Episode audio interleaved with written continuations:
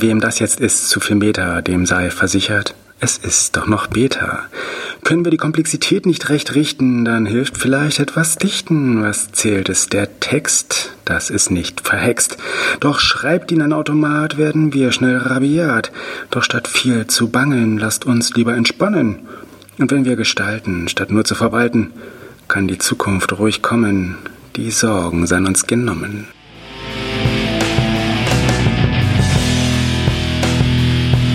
Tja, hallo, mein Name ist Senor Rolando und ich sage herzlich willkommen zur Folge Nummer 74 der Büchergefahr, dem Podcast, der momentan viel Spaß mit den Dingen rund um elektronische Textanalysen und Gestaltungen hat.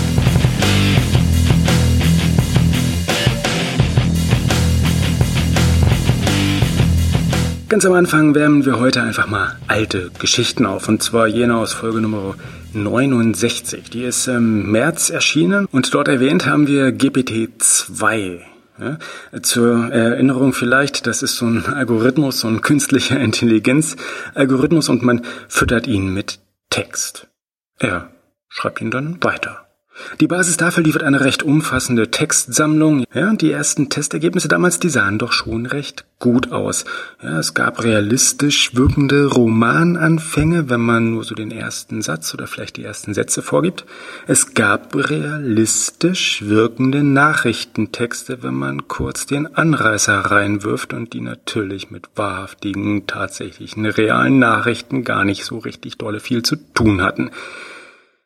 Nun, und genau aus dem Grund, ja, und genau aus dem Missbrauchsgrund und genau aus dem Grund, damit erstmal äh, erste Erfahrungen zu sammeln und Experimente zu machen und zu gucken, wie weit sich das Ganze nicht nur miss, sondern auch sinnvoll gebrauchen lässt, gab es erstmal nur ein recht eingeschränktes Modell, das veröffentlicht wurde.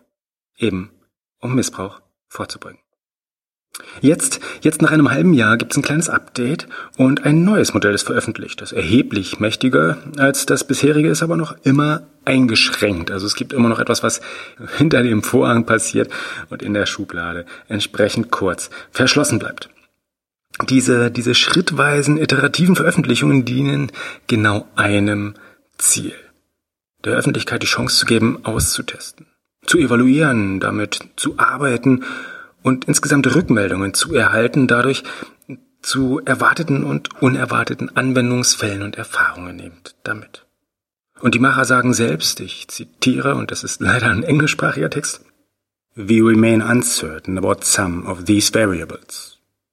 Zitat Ende. Tja, und diese, diese Unsicherheit, die wird sich sicherlich über die Zeit dann einfach noch auflösen. Ich finde, es ist schön, es ist schön oder ich finde es beruhigend, dass sich hier ein paar Menschen diese Zeit auf jeden Fall erstmal nehmen und nicht einfach lospreschen und dann mal sehen, welchen Schaden sie so angerichtet haben.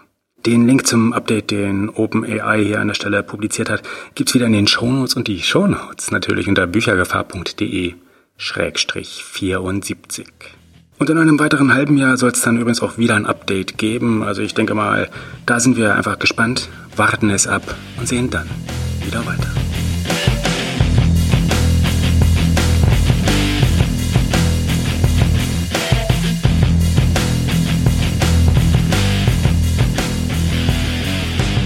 Wem das jetzt alles ein bisschen zu schwer greifbare und zum Teil auch abstrakte Theorie ist, ja, den kann ich zum einen verstehen und zum anderen einladen, das Ganze einfach mal auszuprobieren. Ja, und zwar gibt es ein schönes Tool. Ich habe da einen dezenten Hinweis bekommen. Vielen Dank übrigens dafür zu Talk to Transformer. Und das ist, äh, das ist eine Plattform. Das ist ein kleines, keine Plattform. Das ist ein, das ist ein kleines Tool, in dem man den Anfang eines Textes eingeben kann und es lässt ihn dann sich vervollständigen. Also das Tool vervollständigt den dann einfach. Das funktioniert am besten auf Englisch, aber man kann es ja auch einfach mal ausprobieren, was sonst so passiert. Und man kann ja einfach mal ein bisschen herumspielen. Den Link zu Talk to Transformers gibt's natürlich in den Shownotes. Und die Shownotes gibt's weiterhin unter büchergefahr.de-74.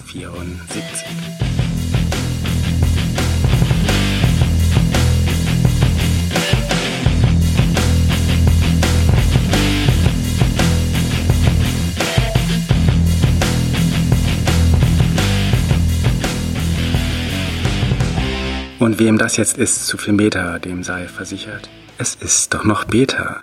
Können wir die Komplexität nicht recht richten, dann hilft vielleicht etwas dichten. Was zählt ist der Text, das ist nicht verhext. Doch schreibt ihn ein Automat, werden wir schnell rabiat. Doch statt viel zu bangeln, lasst uns lieber entspannen.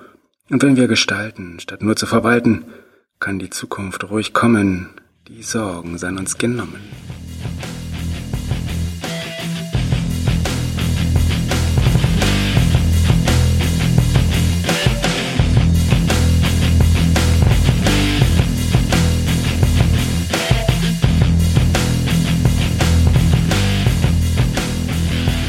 Damit kommen wir definitiv zurück zum Ernst der Lage. Ich bitte diesen kleinen Ausreißer an der Stelle hier zu entschuldigen und gucken wir doch lieber wieder auf den Lektomat.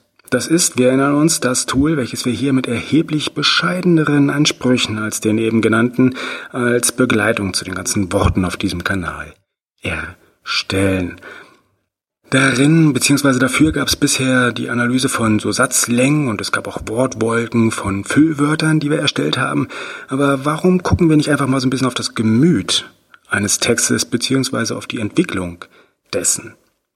Das gibt's nämlich als fertigen Baustein des NLP da draußen in dieser Open Source Welt und ich möchte nochmal hinweisen, dass NLP an dieser Stelle nicht für diesen Spaß des neurolinguistischen Programmierens steht, äh, sondern natürlich für das Natural Language Processing, also die Disziplinen rund um Data Science, die sich mit der Analyse und dem Auswerten von Texten beschäftigt. Gut, und was diese verfügbaren Bausteine, die es da eben so gibt, genau machen, ist für einen gegebenen Satz auf das Gemüt beziehungsweise das Sentiment, wie es gemeinhin genannt wird, zu gucken. Und im Ergebnis bekommt man dafür einfach ganz solide, ganz bescheiden und ganz ehrlich zwei Zahlen. Die erste Zahl ist die Polarität. Die, das ist ein Wert zwischen minus eins und plus eins. Jetzt werden wir mal richtig hochgradig technisch hier, ja. Und der, die minus eins sagt dann, das ist ein tief trauriger Satz. Und die plus eins sagt dann, das ist eine wahrlich euphorische Aussage, die da getroffen wurde. Die zweite Zahl, die wir bekommen, ist die Subjektivität. Ja, die ignorieren wir jetzt an der Stelle erstmal, aber so perspektivisch können wir mal gucken, was wir mit der machen. Und das ist eine Zahl zwischen 0 und 1 und sagt dann äh, so ein bisschen so anteilig.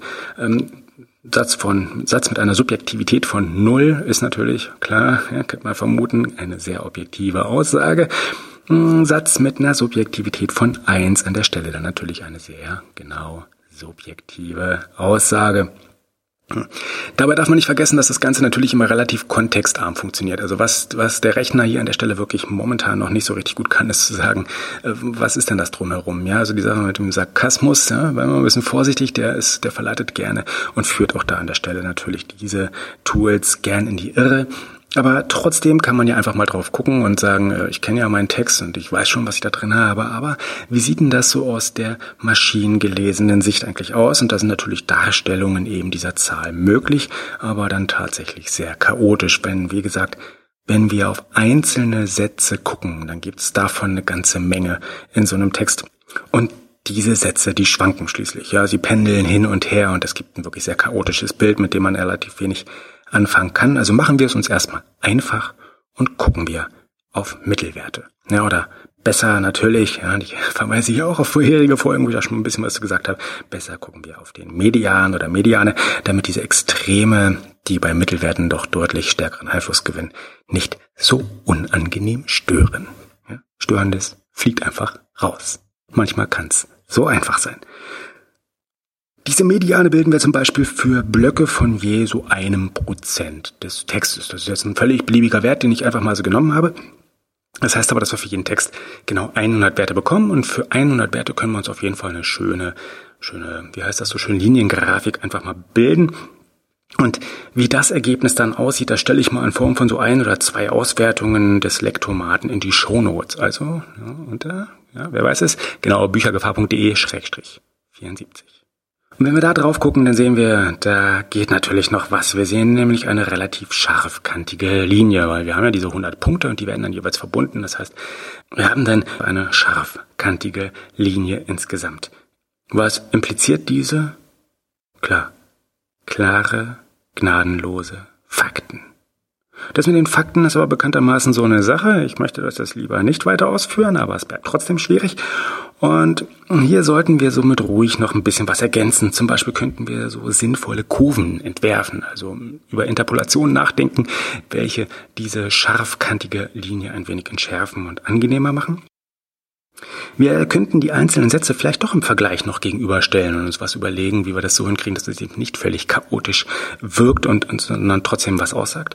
Und wir könnten vor allem, und da wird's dann richtig schön spannend, Peer Group Vergleiche mit anführen, also gucken, wie andere Texte sich denn jeweils verhalten, andere Texte, die eigentlich sich in einem ähnlichen Umfeld, ja, Peer Group, bewegen, also zum Beispiel im gleichen Genre, und einfach sagen, naja, wie sieht denn da so die Verteilung der Gemüter, der Sentimente über den Texten weg aus und haben wir hier eine völlig andere Darstellung oder eben nicht. Also gibt es einen Kontrast oder gibt es vielleicht doch gewisse Ähnlichkeiten, die sich erkennen und abzeichnen lassen. Aber eins nach dem anderen. Hier kommen ja noch ein paar Folgen, in denen können wir uns dem dann ganz ruhig widmen. Also freut euch drauf und habt keine Angst. Denn machen wir uns zu viel Sorgen, wird unser Gemüt nur verdorben. Fangen wir lieber an mit dem Machen, dann formen wir auch die Sachen. Jene, die uns umgeben, bestimmen unser Leben. Packen wir es an, dann geht's schon voran. So viel zu den Schweinereimen auf diesem Kanal. In diesem Sinne, bis zum nächsten Mal, bis zur Nummer 75. Macht's gut, verzagt nicht, schreibt fleißig, lest noch mehr, denkt drüber nach, analysiert ruhig. Wie sagte schon Günther der Treckerfahrer beim großartigen Frühstücksradio Kulturmagazin, munter bleiben. Genau. Adios.